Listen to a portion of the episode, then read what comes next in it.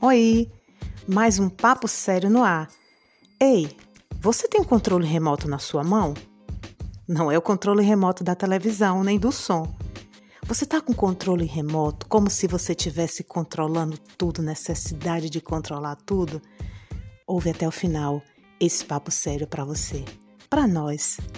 No nosso quadro de ansiedade, é muito comum a gente ter o desejo de controlar a situação por vários motivos. E aí a gente vai precisar fazer até mesmo um trabalho, fazer terapia também, para entender o que é que está por trás dessa necessidade de controle.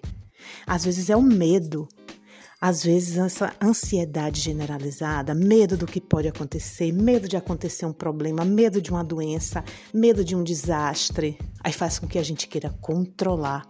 E às vezes a gente quer controlar o incontrolável. Mas o que é o incontrolável? Exemplo, a situação mundial. A gente pode adotar estratégias para a gente ir lidando com as situações do mundo caótico, mas na realidade a gente não pode mudar essa realidade. Não é verdade? Às vezes a gente ouve uma notícia muito ruim na televisão e às vezes aquilo bota a gente para baixo.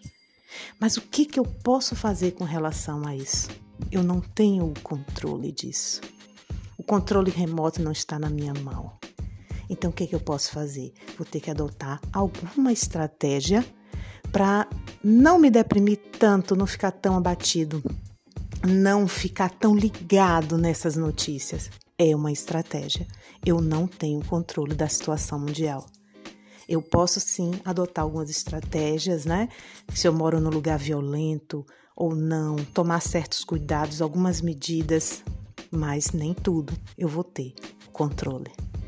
Outra situação também que eu preciso tirar o controle remoto das minhas mãos é com relação ao outro. Eu não tenho tanto controle como é que o outro vai se sentir comigo. O outro tem as razões dele, tem a necessidade dele, tem as experiências de vida e eu aqui necessitando agradar, desejo de agradar, que é um outro tema que a gente vai poder conversar sobre isso. Por que esse desejo de agradar? mas às vezes a gente quer controlar como o outro se sente. A gente se acha responsável para que pelo que o outro fique feliz, para que o outro saia da tristeza.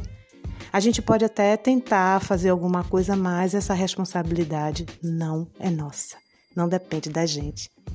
Queremos até ter o controle nas mãos e querer que a pessoa mude. Eu vou fazer ela mudar, eu vou fazer ele mudar. Ninguém muda ninguém. A pessoa muda se ela quiser se ela permitir que você ajude. E às vezes a pessoa está lhe dizendo não e você está o tempo todo tentando mudar aquela pessoa. Podemos sim controlar como a gente se sente em relação a isso tudo. Podemos controlar nossas emoções. Esse é o controle remoto que podemos ter nas mãos.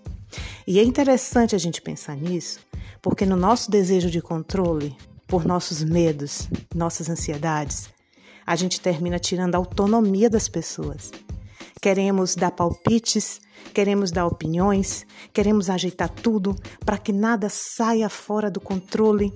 Temos aquela vida corrida, aquela vida acelerada, onde tudo tem que estar tá enquadrado, tudo perfeitinho porque a gente tem a necessidade de controle. Ah, porque ela não sabe fazer, meu filho não sabe fazer, minha filha não sabe fazer. Ah, se eu deixar o marido faz tudo errado, ou minha mãe ou meu pai. Percebe que a gente tira a autonomia deles porque a gente tem necessidade de que as coisas deem certo. Aí termina tirando a autonomia de marido, de filho, de pai, de mãe, porque a gente está sempre tentando controlar a situação.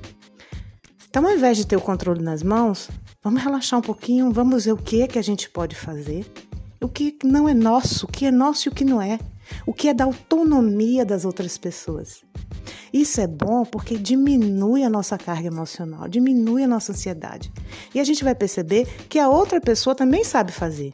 E aí requer humildade, né? É reconhecer que o outro sabe fazer do jeito dela, do jeito dele. E aí não querer que as coisas sejam do nosso jeito. E aí vamos desfrutar também de um pouco de paz emocional. O que a gente pode controlar são as nossas emoções. Nós não podemos controlar a situação, mas podemos controlar a maneira como nós passamos por essas situações. Controlamos as nossas emoções. Tem um livro que eu gosto muito que se chama Basta Pensar Diferente. Tem outro que Eu Controlo Como Me Sinto. E tem vários artigos, vários é, videozinhos falando sobre necessidade de controle. Vale a pena, vale a pena e muito a pena correr atrás desse assunto. Se você se identificou, peça ajuda. Peça ajuda, faça terapia, vai ajudar bastante. Eu leio e pesquise mais. Papo sério. Tire esse controle da sua mão.